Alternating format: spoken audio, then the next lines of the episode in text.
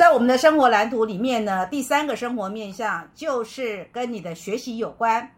那这个学习可以是你主动有意识的去参与所谓的形式上的一种上课的状态。在初期教育的时候，从幼儿园、小学、国中、高中，乃至于大学这个阶段，这个阶段比较是属于所谓的初级教育。当然，早期比较严格的理论，在早期大学，也就是说参加大学的人比较少的状况，大学教育是被列为所谓生活面向九的高等教育。然而，现在随着这个受教权利的普及啊，事实上，我们对于所谓的大学教育，到底它是生活面向三或者生活面向九，我觉得可以有一个比较弹性的一一个见解了。为什么我这么说？尤其是有的社会上大学也是所谓的由当地的这个政府来提供的，对于这个受教育的学生们来说，可能他只要去申请就可以上这个大学了。也没有特别所谓的严格的一个考试制度啊，或者什么之类的啊，这是一种状况。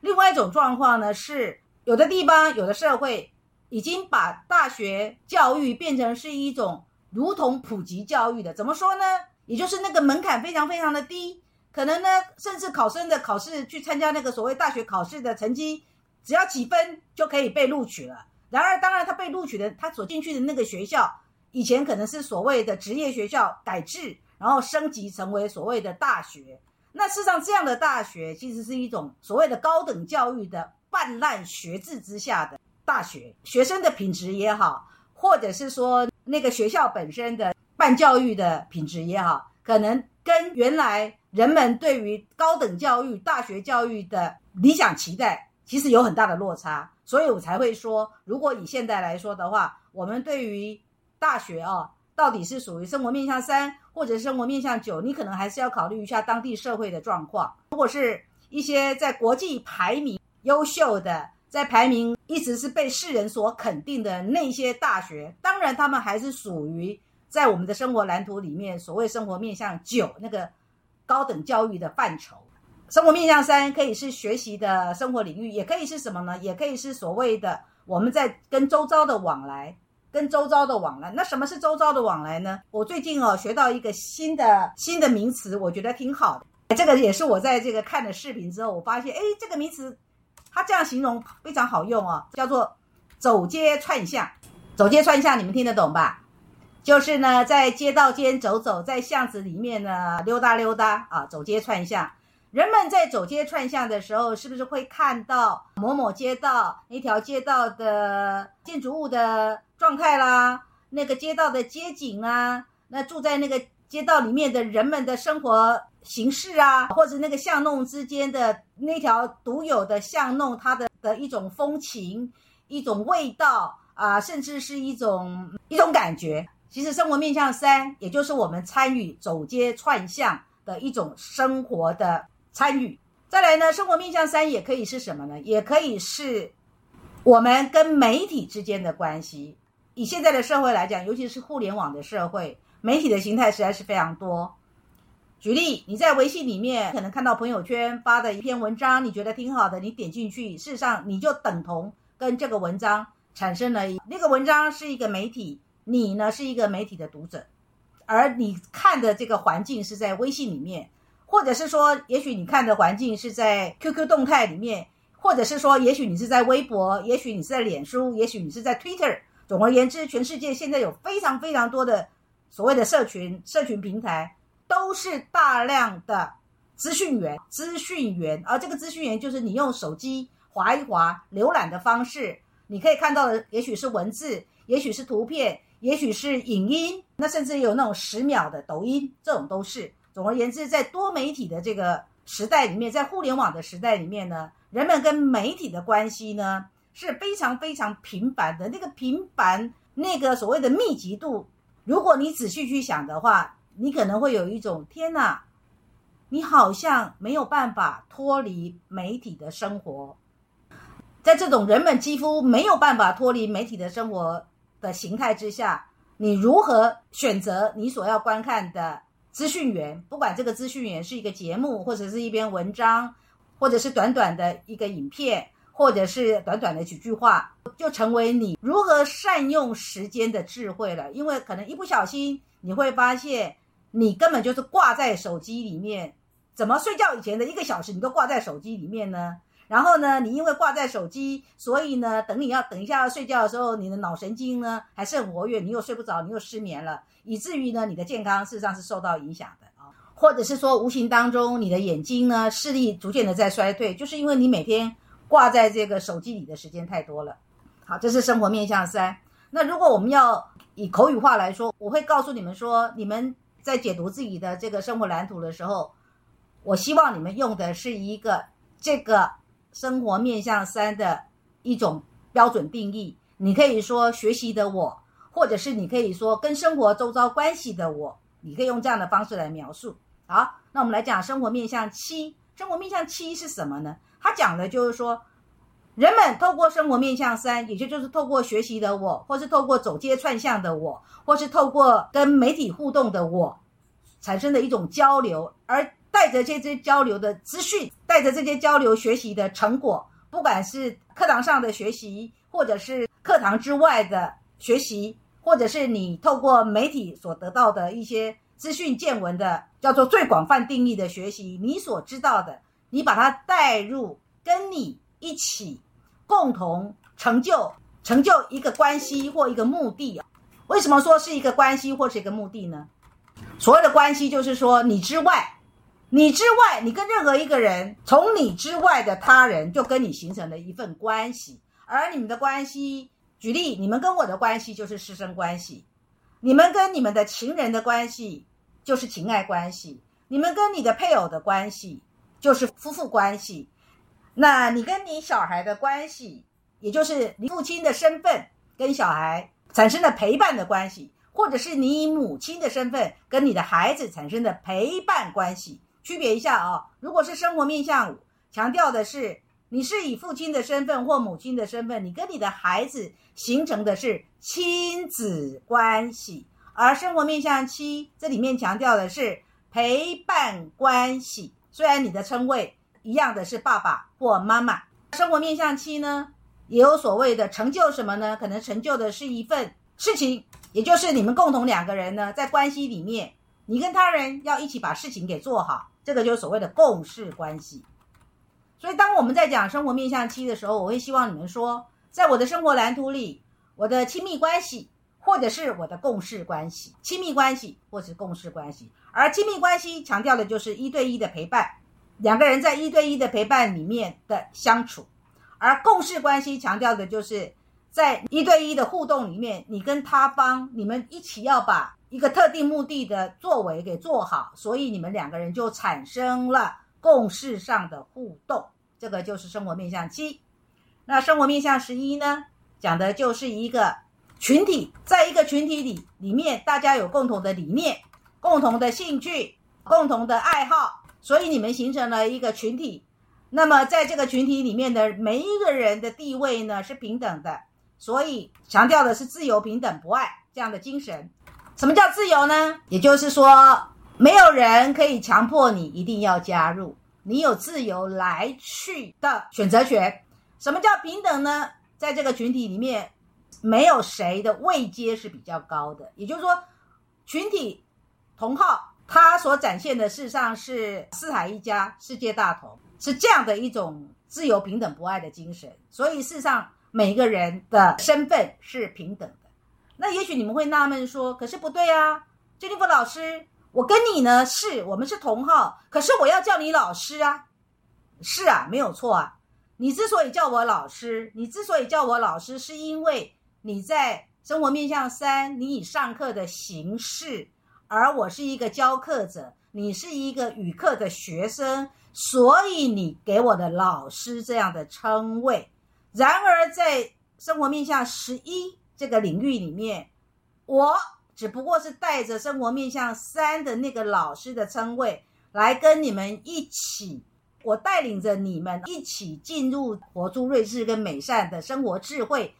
这个知识体系所谓的交流跟互动，那当然在这个交流互动里面呢，我就会很重视啊，就我会很重视在这个群体里面，我是不是有展现的自由、平等、博爱这样的一种精神，这样的一种美德。那也许你们会说，没有啊，有时候老师很凶啊，一点都没有自由、平等、博爱。如果我有很凶，嗯，那必然是这样子哦。我们说生活面向十一，它的理想值当然就自由、平等、博爱。但是有没有可能也会产生所谓自由、平等、博爱的阴影呢？当然会呀，这是任何一个生活面向都会有的。它有它的阳光面，也会有它的阴暗面。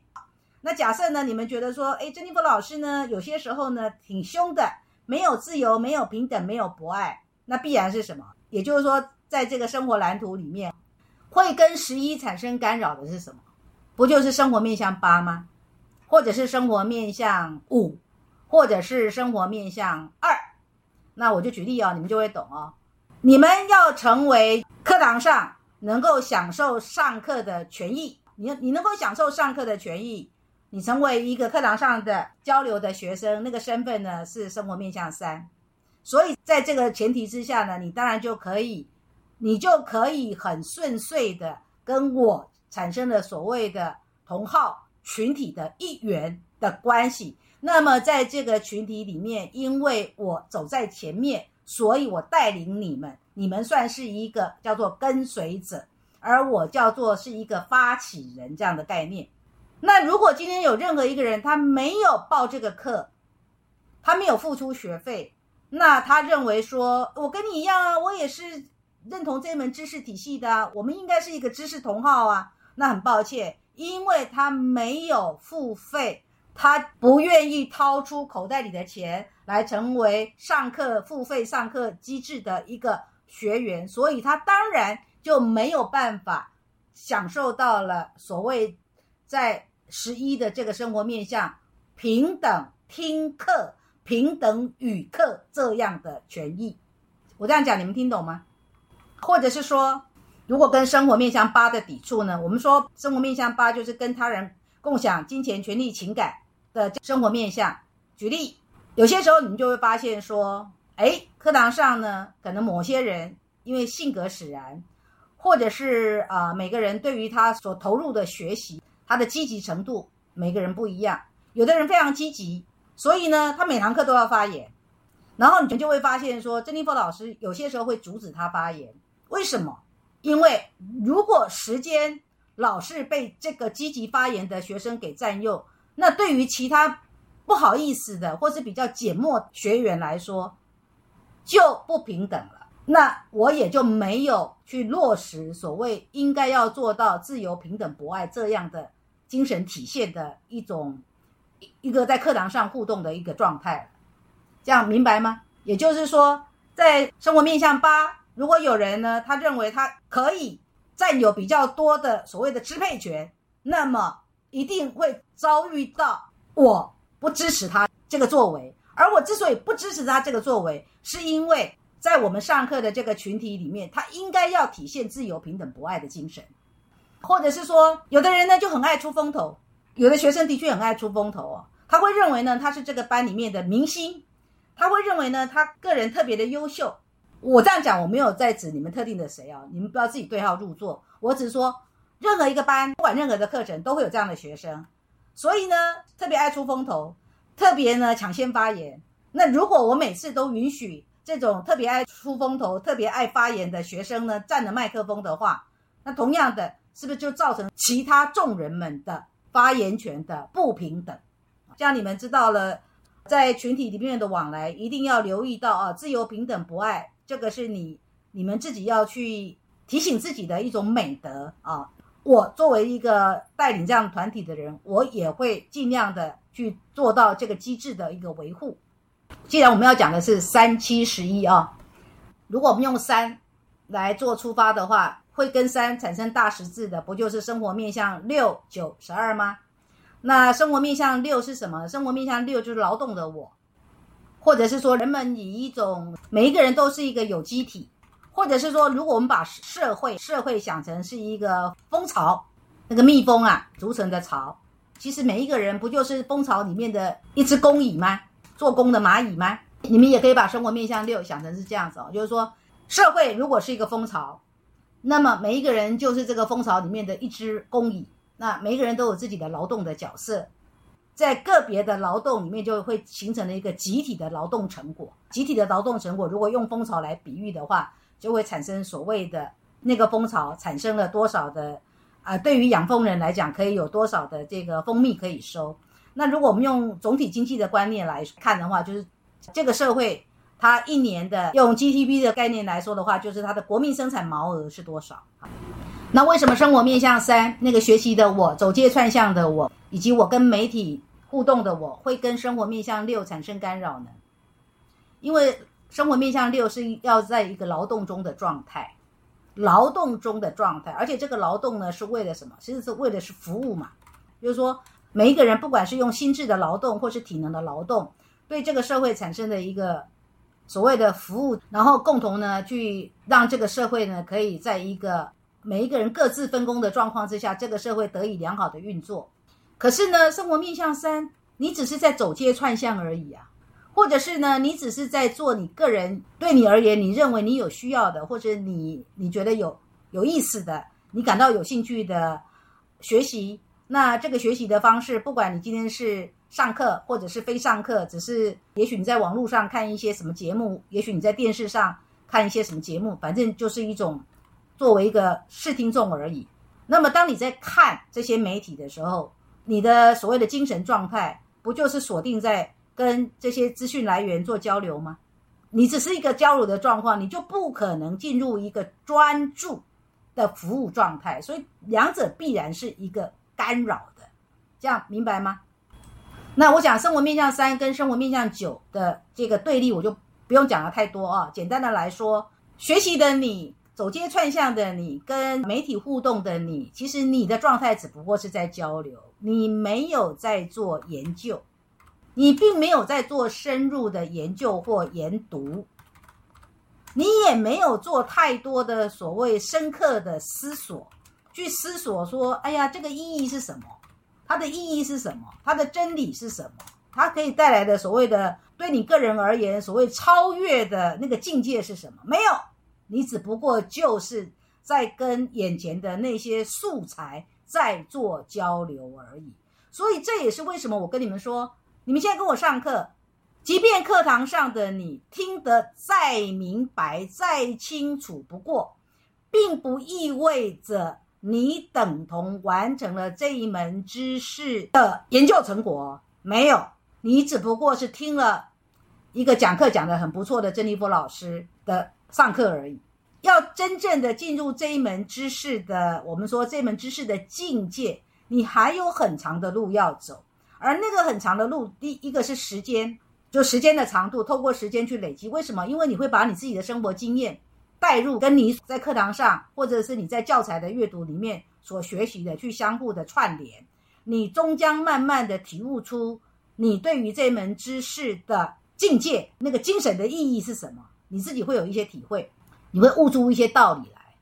第二个呢，是随着学程的攀升，也就是说，你是一阶、二阶、三阶一直上去的，一直往上。你上的课程越多，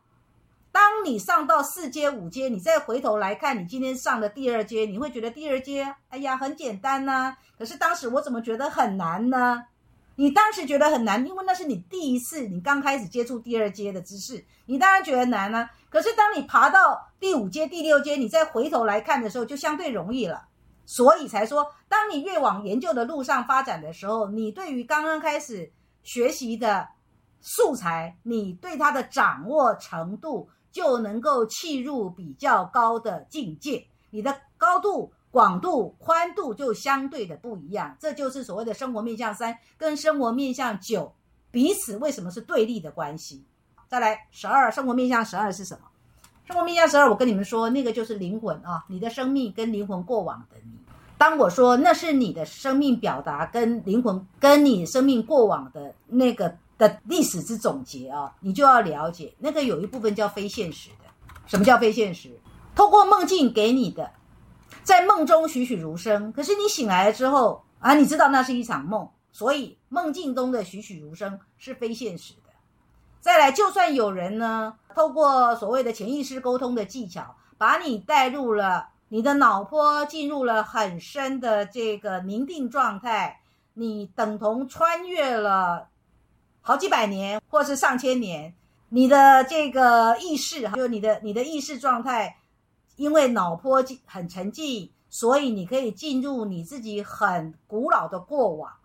那个在你的这个脑海里面，不管那是一个视觉的，或者是一个视听觉的，或者也不是视觉，也不是听觉，纯然是一种一种是身体的感知状态。有的人是可能这个视觉、听觉或感知状态混合版的都会有啊。那我要告诉你，其实那个状态都叫做非现实的。所以非现实的生活面向十二攸关的是非现实的讯息。非现实的讯息，你所能感知的部分，而生活面向三不就是实际的吗？你走街串巷是实际的，或者是你今天坐在电脑面前，你你手或者是你手上拿着手机，你在看一个什么讯息，这个你都是在一个叫做清醒的状态的意识，你的清醒的状态的一个。意识去产生的一个叫做现实界、现实界的互动关系，所以这样你们了不了解？一个是现实界的互动关系，一个是你跟你自己生命过往的历史的一个非现实界的互动关系，所以它当然是怎么样？它当然会互相抵触啊，会互相矛盾啊。我这样解说，你们听懂吗？我要跟你们说，以上这一段解说大概是你们没有办法在任何一本。我们这门知识系统的有关的书籍上可以看得到的，这个都是我多年个人的体会。然后因为今天上课，哎，觉得有必要跟你们讲的，或者我今天刚好想到可以用这样的方式告诉你们，所以你们就听到了。这就是为什么我说千万不要缺课，因为你缺课了，就算呢，曾立峰老师慈悲心大发，下一个班别有开课的时候让你来补课，对不起，那天我我不一定会讲这段话的。错过了就是错过了啊，没有了就是没有。